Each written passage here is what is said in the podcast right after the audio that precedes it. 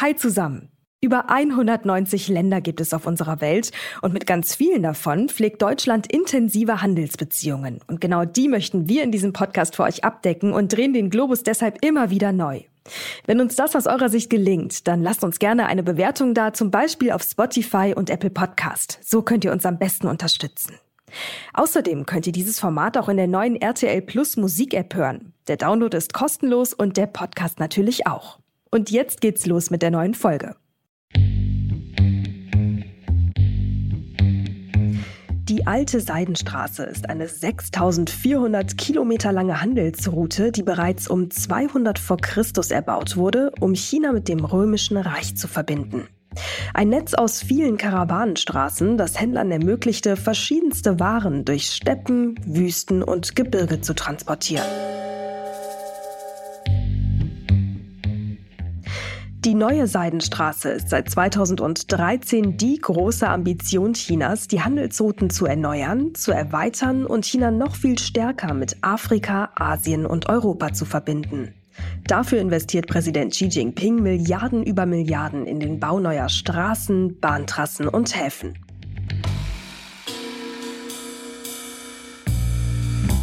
Ziel dieser Initiative ist natürlich, den Warenaustausch zwischen China und der Welt zu intensivieren. Einige Experten sehen darüber hinaus aber auch einen unaufhaltsamen Machtausbau Chinas. Und genau darauf reagiert Europa mit einer Gegeninitiative namens Global Gateway.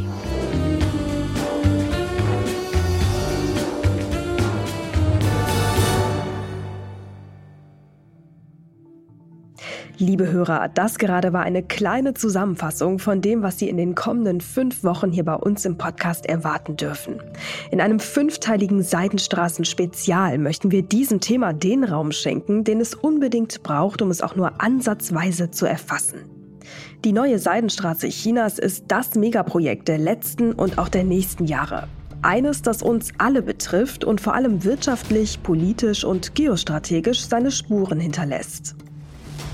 Präsident Xi Jinping macht keinen Hehl aus Chinas Anspruch, die Welt in wenigen Jahrzehnten wirtschaftlich, politisch und auch militärisch an vorderster Front führen zu wollen. Ja, und die neue Seidenstraße trägt einen wichtigen Teil dazu bei, setzt aber auch gleichzeitig andere Teile der Welt, also auch uns, gewissermaßen unter Zugzwang. Über die Bedeutung der alten, vor allem aber der neuen Seidenstraße und die Reaktion Europas auf Chinas Pläne wollen wir in den kommenden fünf Folgen mit verschiedenen Experten diskutieren.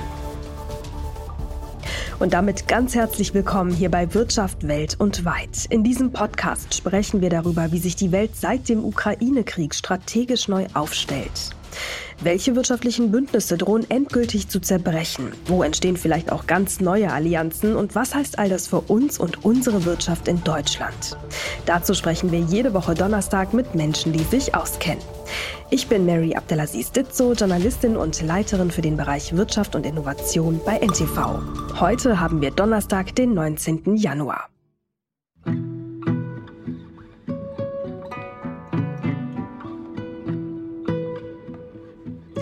Die erste Folge unseres Spezials dient vor allem der Aufklärung. Welche Routen gibt es eigentlich? Welche Waren wurden und werden gehandelt und welche Gefahren lauern auf den Wegen?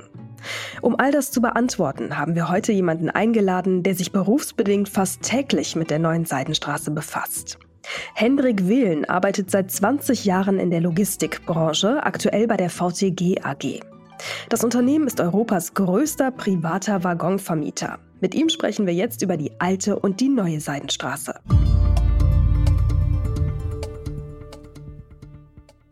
Herr Wählen, herzlich willkommen bei uns im Podcast. Hallo, Frau Abdelaziz Ditzo. Freue mich. Ja, ich freue mich auch schön, dass Sie da sind.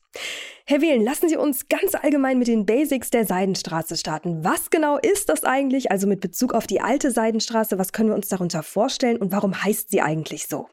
Also die alte Seidenstraße ist schon wirklich ein bisschen älter. Sie begann ungefähr 200 Jahre vor unserer Zeitrechnung, während des Kaiserreiches der Han-Dynastie großes Interesse hatte, Bündnisse mit zentralasiatischen Reichen abzuschließen und dadurch politische und diplomatische Beziehungen entstehen zu lassen und somit auch Karawanenstraßen entstanden sind. Und die Seidenstraße ist im Prinzip keine feste Straße, sondern sie ist mehr ein Geflecht aus verschiedenen Handelsrouten, die die damaligen Länder verbunden haben, die von China angefangen haben, durch das Hochland von China, das heutige Zentralasien gingen, durch die Teile der Golfstaaten nach ähm, ans Mittelmeer gingen.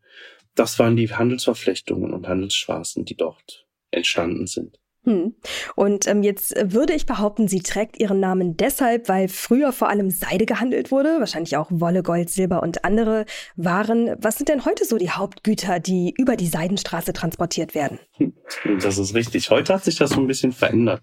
Es sind immer noch Kleidungsindustrien, die mit ihre Waren transportieren, die heute von China nach Europa kommen. Es sind Haushaltsgüter, es sind teilweise Lebensmittel, es sind Autoersatzteile, es sind im Prinzip Dinge des täglichen Gebrauches, die in China produziert werden und somit durch die neuen Seidenstraße ihren Weg zu uns finden. Dinge des täglichen Gebrauches, die von China in die Welt getragen werden. Und mal ganz genau auf die Routen ähm, zu schauen. Mhm. Welche Routen gibt es da eigentlich? Ich meine, es ist ja bekannt, äh, dass viele Routen durch Land und Meer führen. Aber wie schaut das genau aus und durch welche Länder verläuft die Seidenstraße? Genau. Also vielleicht haben Sie es auch schon mal gehört, es gibt die Begriffe OBOR, One Belt, One Road oder auch die Belt and Road Initiative, heute nur noch Belt and Road genannt.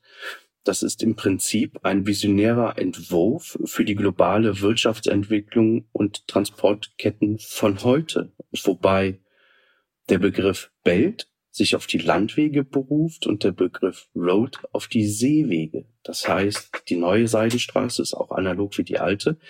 Der Ausbau der Landbrücke von China aus über Kasachstan, Russland nach ähm, Europa rein, über Weißrussland und Polen und oder auch über den Mittelkorridor von China aus über Kasachstan ähm, nach Aserbaidschan, Georgien, in die Türkei, nach Europa und oder halt auch dann wieder die maritime Seidenstraße, die den Ausbau der Seehäfen entlang der Küstenregionen von China aus Richtung Thailand, Kuala Lumpur, Singapur, Indien, Pakistan durch den Suezkanal nach Europa bedient. Ja, ein ziemlich großes Gebiet, was hier abgedeckt wird.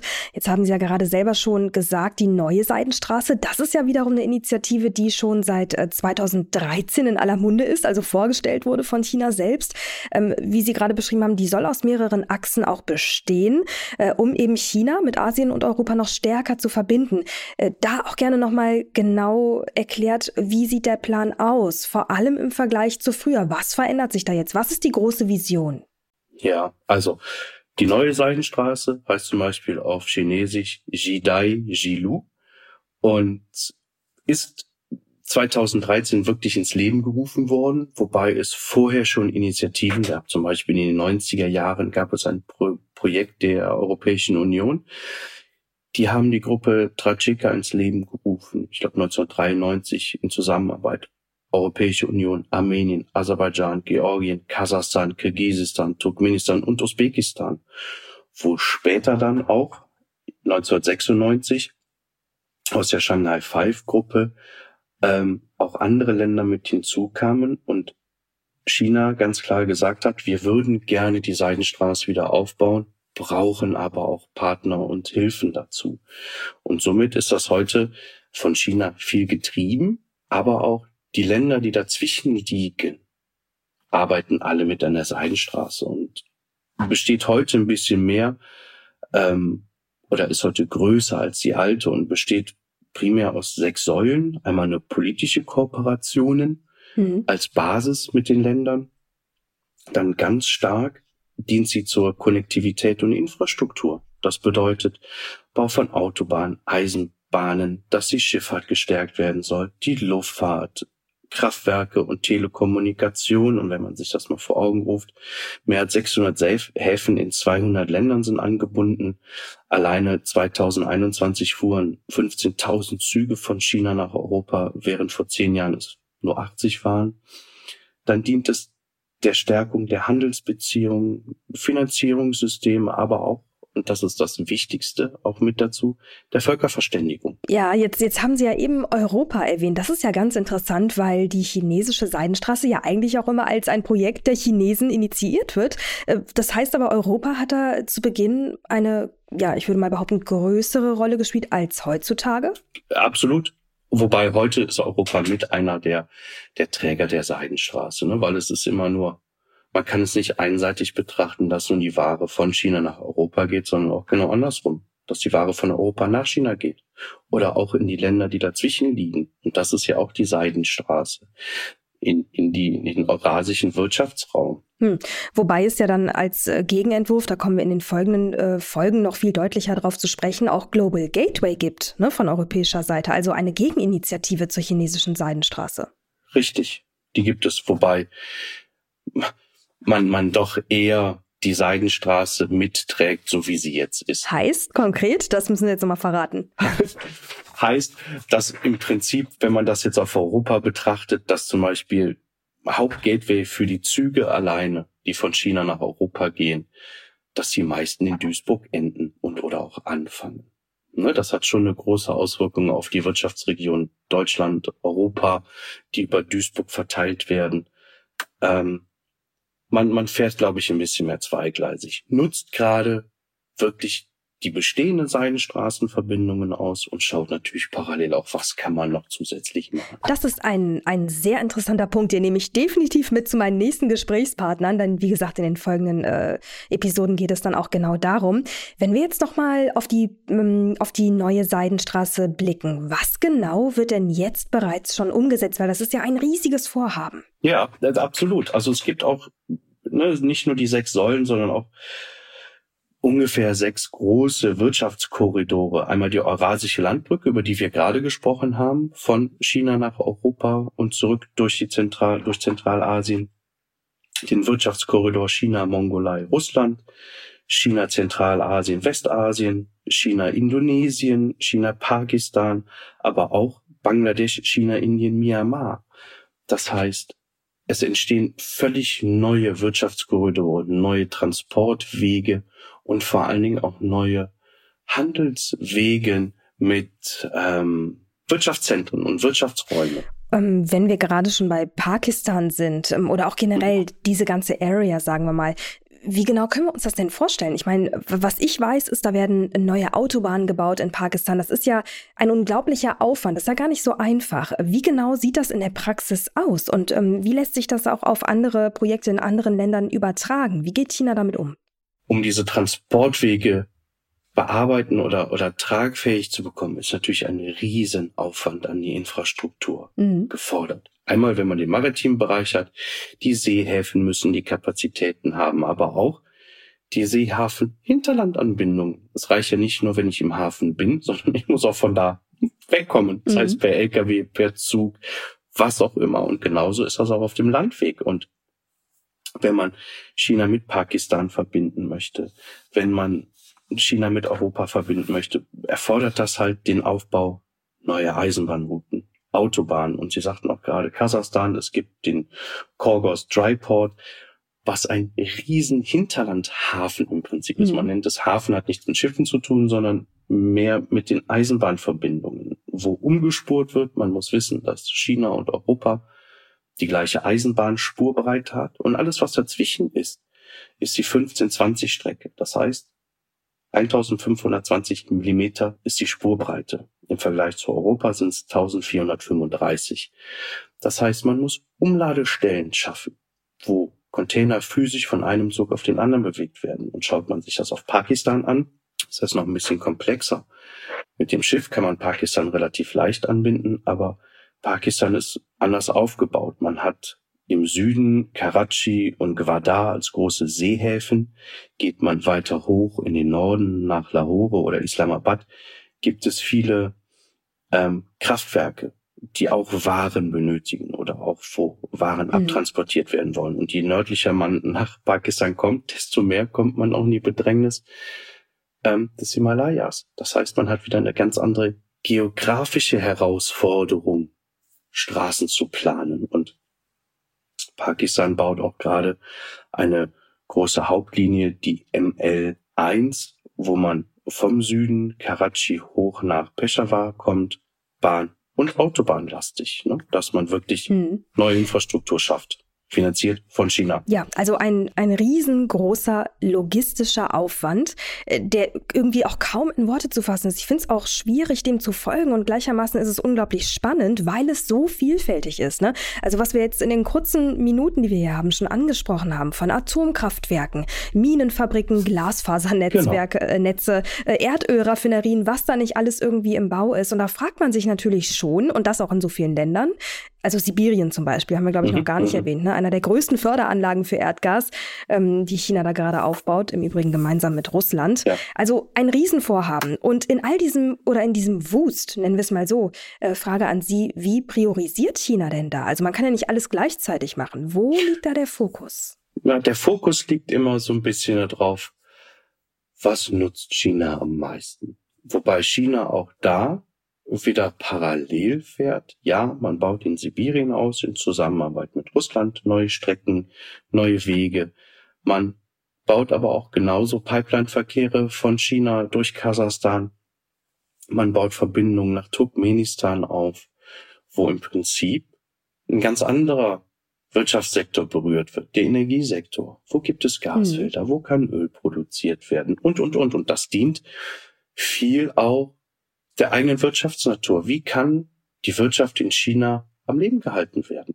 Ne? Und wie kann es weiter mhm. ausgebaut werden? Und dafür braucht man natürlich auch viel Energie und man nutzt sich dann auch die Korridore und auch die neuen erschlossenen Felder und auch viele Länder, die vorher gar nicht im Fokus waren, wie Turkmenistan, Kasachstan, werden auch interessanter für Europa. Auch gerade durch das heutige Thema der nachhaltigen Energieproduktion oder LNG-Verkehre. Flüssiggas. Ja, also ähm, da wird auch einmal mehr, finde ich, die Größe Chinas klar mit seinen Milliarden Einwohnern. Das ist, mhm. also das wäre ja sonst auch gar nicht leistbar, ne? so eine Art Infrastruktur in einem so großen Teil der Welt aufzubauen. Das eine ist jetzt allerdings der Aufbau und das andere, worüber wir auch sprechen müssen, ist, ähm, ich sag mal, der Kauf. Also mhm. China ist ja auch mittlerweile bekannt dafür, zum Beispiel Häfen zu kaufen. In Myanmar, in Pakistan, in Griechenland, also auch in Europa.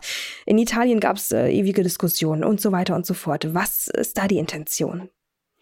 Na, die Intention ist viel zusätzliche Geschäfte zu entwickeln, die natürlich auch Einnahmen generieren. Wenn man sich Sri Lanka anschaut, den Seehafen, der liegt natürlich strategisch günstig gelegen und kann auch eine, ein neues Verteilzentrum werden, wo Schiffe anlegen, wo man Waren bündeln kann, wo man natürlich auch den Finanzsektor der Chinesen selbst stärkt, wo man in Kreditfinanzierungen reingeht, vielleicht auch ein bisschen Abhängigkeiten dadurch schafft. Nur das ist analog, wenn man sich jetzt auch den arabischen Raum anschaut, wo sich die Länder Gedanken machen, was machen wir denn, wenn das Öl aus ist? Wie können wir denn weiter existieren? Und das Gleiche gilt halt auch für mhm. China, die sich jetzt oder schon vor 20 Jahren Gedanken gemacht haben, was können wir tun, um weiter als Wirtschaftsmacht so bestehen und haben halt auch einen Plan, der mindestens bis 2080 mhm. geht. Wohin wollen wir? Wie schaffen wir das?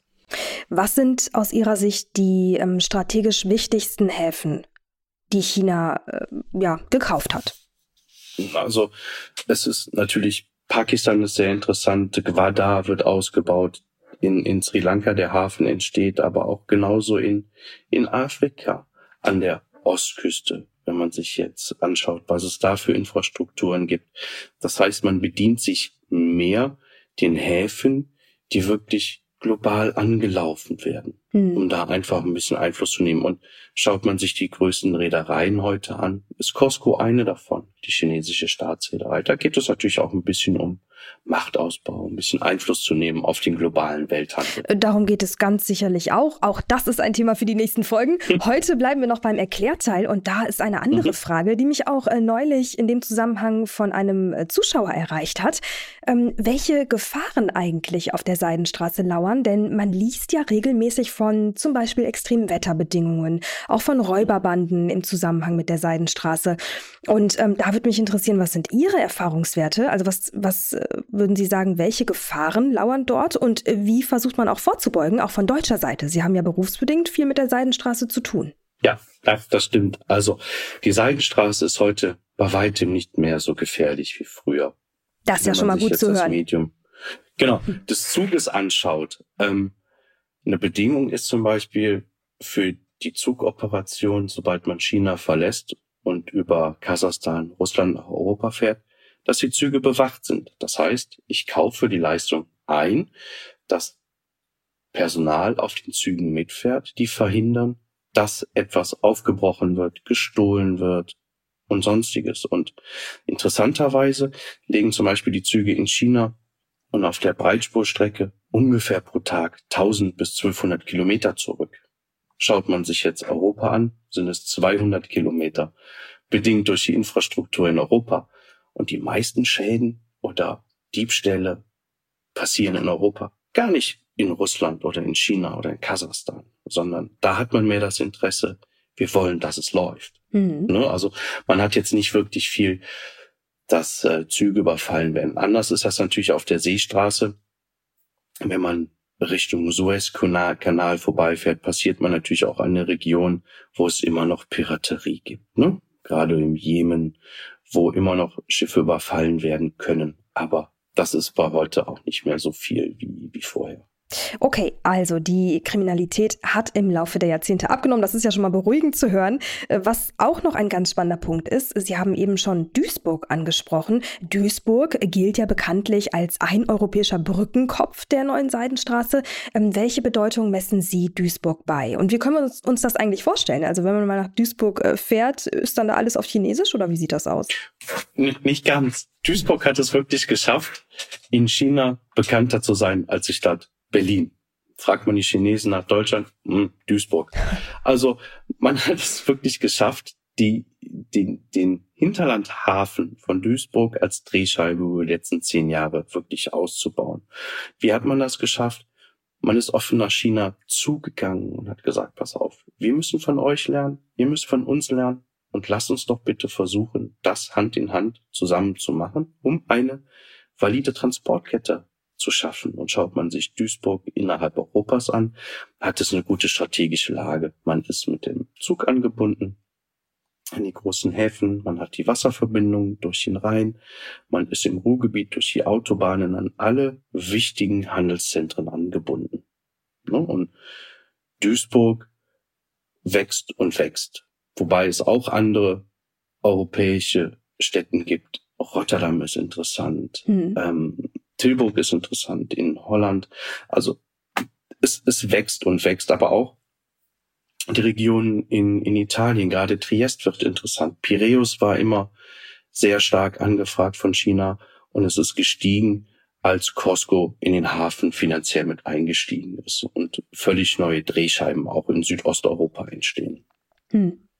Jetzt äh, könnte ich mir vorstellen, dass Sie in Ihrer Funktion auch schon oft äh, in Duisburg waren, sich das Ganze mal angeschaut haben. Wie genau ist denn da der Vibe? Wie würden Sie den beschreiben? Also es gibt manche, die würden, die, die sagen, das ist eigentlich ja Klein Chinatown. Kann man das so sagen oder wie nehmen Sie das wahr? Wie erleben Sie den Duisburger Hafen? No, no, teils, teils. Also man ist schon sehr China fokussiert. Mhm. Man hat sich aber auch jetzt die letzten Jahre natürlich auch durch Corona und durch die politischen Entwicklungen Gedanken gemacht. Na, was gibt es denn noch außer China-Verkehre? Nein, aber man, man arbeitet auf Augenhöhe. Auch die chinesische Bahn sitzt in Duisburg und arbeitet mit den Kollegen aus Duisburg oder von der Duisburg Agency ganz eng zusammen. Was auch essentiell ist, weil da kommen wir auch wieder zu dem Punkt, den ich eingangs sagte, der Völkerverständigung. Wir müssen lernen zu verstehen, wie funktioniert China und genau andersrum müssen Chinesen verstehen und lernen, wie Europäer arbeiten, leben und auch insbesondere Deutsche dann. Ja, und äh, dann ist natürlich auch ein Punkt jetzt gerade mit Blick auf die letzten Monate, ich würde schon fast sagen mit Blick auf das ganze letzte Jahr seit dem Start des Ukraine-Krieges, ähm, ist es ja so, dass wir China sagen wir mal, ein bisschen kritischer beurteilen. Ne? Also mit dem Hinblick, dass China mhm. Russland doch sehr nahe steht. Wie äußert sich das denn in Ihrer Zusammenarbeit mit Chinesen? Ist das da spürbar oder sind Sie da in Ihrer eigenen Bubble, in der äh, deutsch-chinesische Wirtschaftsbeziehungen genauso wie früher funktionieren? Also gut. Also die, konfliktfrei. Die, die Beziehungen funktionieren gut und konfliktfrei eigentlich. Wobei, wenn ich das jetzt auf unser Geschäftsmodell so ein bisschen beziehe, die Verkehre über die Seidenstraße auf dem Landweg sind eigentlich fast alle ein- und weggebrochen, ne? weil es halt auch im Transit um Russland oder durch Russland geht und die Alternativen wie durch Kasachstan, Aserbaidschan, Georgien funktionieren, dauern halt noch viel zu lange. Deshalb wird mehr Ware mittlerweile wieder auf die äh, Seefracht oder auf die Seerouten gegeben. Leider hat der Ukraine-Konflikt oder der Krieg große Auswirkungen gehabt auf den gesamten Ausbau der Seidenstraße auf dem Landweg. Ne? Und China ist leider auch gezwungen gewesen, jetzt mehr Waren von China aus nach Russland zu bringen als Ersatzmarkt hm. für Europa. Vielleicht können Sie in zwei Sätzen auch nochmal beschreiben, wie genau sich das auf Ihre Arbeit auswirkt. Also was genau machen Sie da eigentlich? Das ist ja ganz spannend, da wo Sie arbeiten. Und äh, wie wirkt sich dieser Konflikt da aus?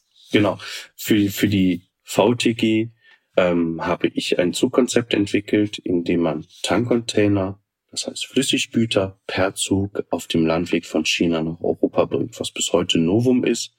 Aber man fährt halt durch Russland und auch der Transit ist streng genommen eigentlich nicht wirklich darstellbar. Das heißt, die ganze Transportkette ist weggebrochen. Das einzigst machbare Transportmedium ist momentan das Seeschiff wo auch viele Kunden sagen, nein, wir möchten gar nicht, dass es noch Anstrengungen gibt, in der aktuellen Lage per Zug von China über Russland nach Europa zu fahren. Mhm. Und zurück.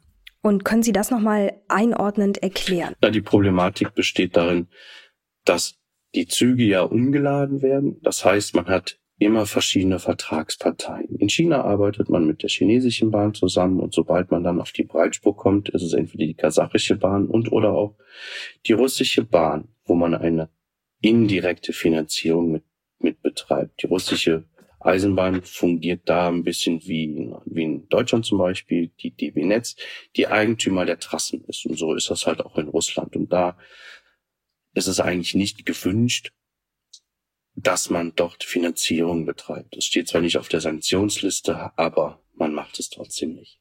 Ich wollte gerade sagen, es geht ehrlich gesagt in den Medien auch ziemlich unter. Tut es. Tut es. Nein, aber auch wir als Firma haben gesagt, nein, das machen wir nicht. Wir respektieren jeden Kundenwunsch und haben uns da auch aus diesem Geschäft, solange der Krieg vorherrscht und auch die Sanktionen gegen Russland sind, dass wir da kein, kein aktives Geschäft betreiben, sondern den hm. Seeweg nutzen. Okay, Seeweg ist auch ein gutes Stichwort, um auch noch einmal auf ähm, die Seidenstraße an für sich zurückzukehren. Wir haben jetzt ganz viel über See- und über Landrouten gesprochen. Ein anderer Punkt ist ja äh, die arktische Seidenstraße. Ganz spannend. Also eine Nordostpassage durch die Arktis, die China ja am Ende, ich sag mal, jede Menge Zeit ersparen soll.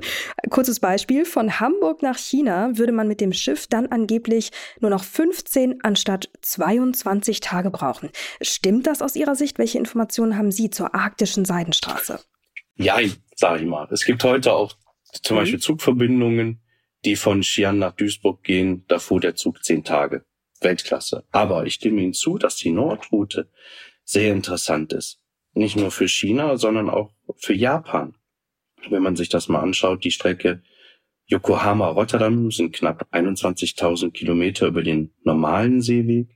Würde man die Nordroute nutzen, sind es lediglich 13.500, 700 Kilometer. Das heißt, man hat eine große Ersparnis über die Kilometer hin, was natürlich auch Auswirkungen mhm. auf den Transportpreis, auf den Ölverbrauch hat, aber auch so eine Riesenzeitersparnis darstellt. Stimme ich Ihnen völlig zu wo nochmal völlig neue Handelswege entstehen werden über die Nordroute und auch mehr Europa in den skandinavischen Ländern berühren wird als mögliche Verteilzentren, genau wie der Nordosten von China. Hm.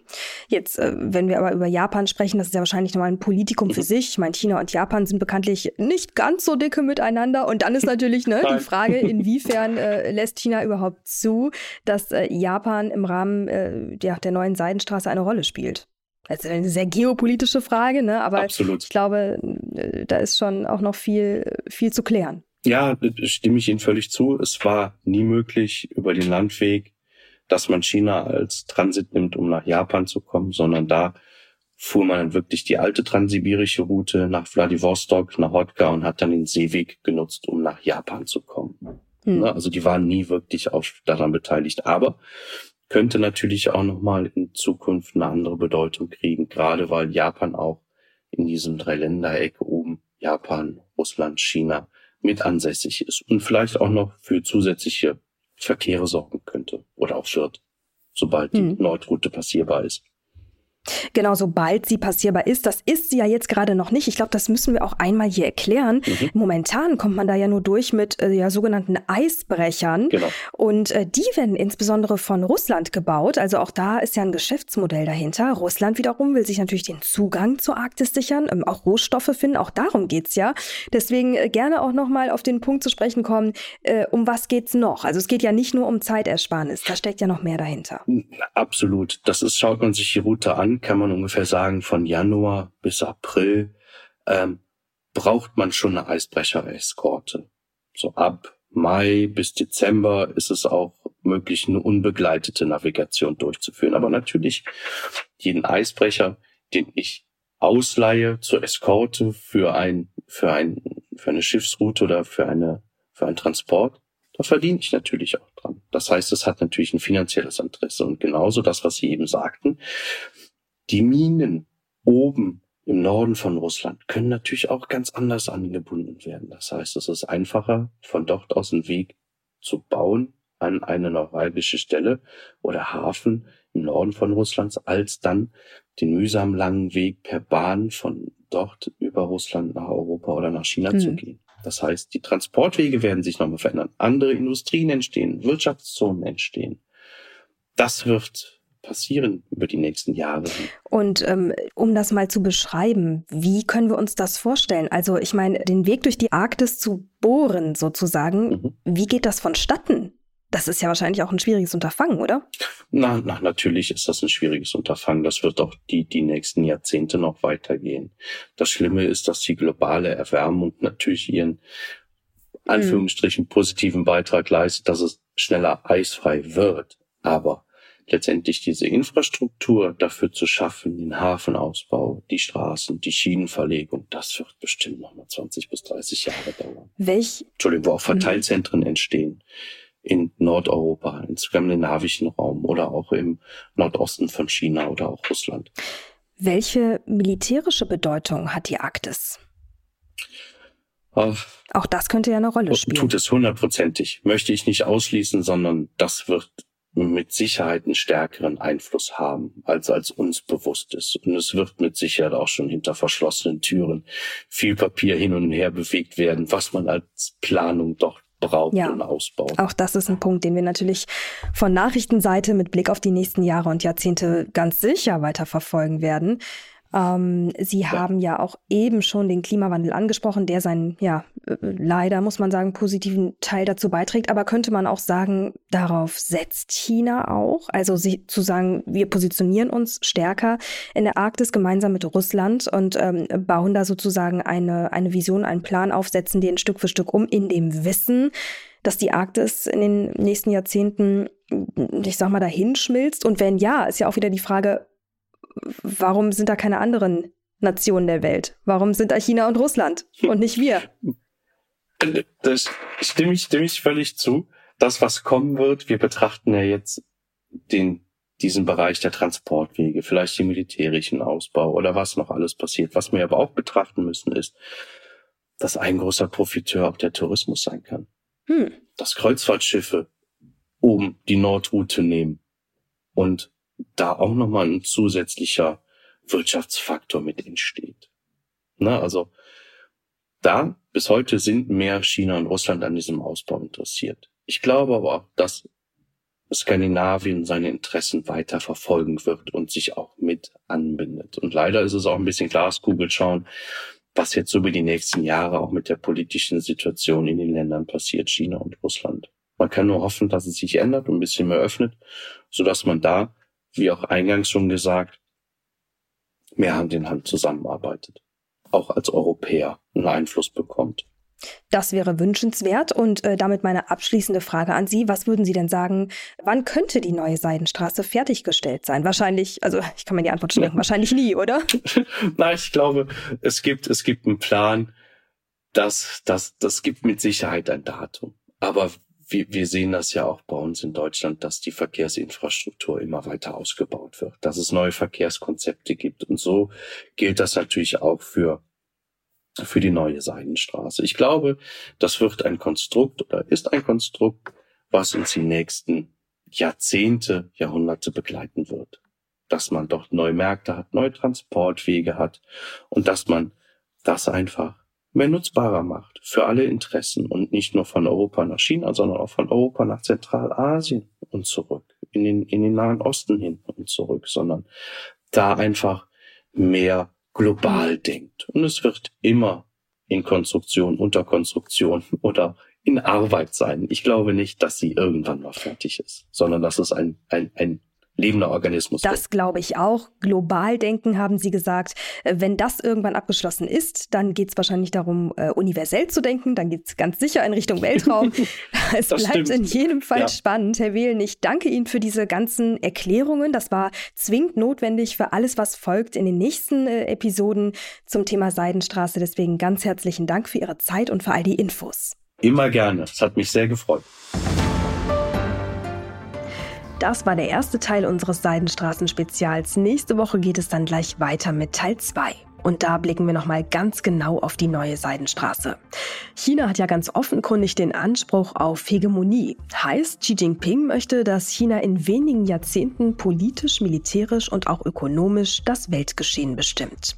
Und genau dafür braucht er die neue Seidenstraße. Welche Ziele ganz genau hinter dem Projekt stehen und wie vor allem die Infrastruktur in den verschiedenen Ländern errichtet wird, dazu nächste Woche mehr.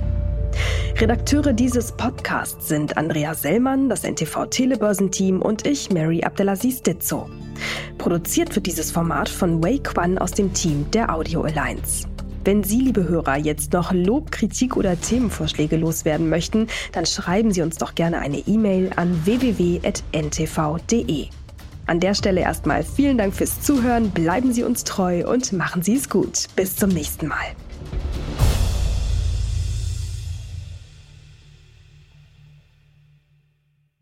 Dieser Podcast ist eine Produktion der Audio Alliance.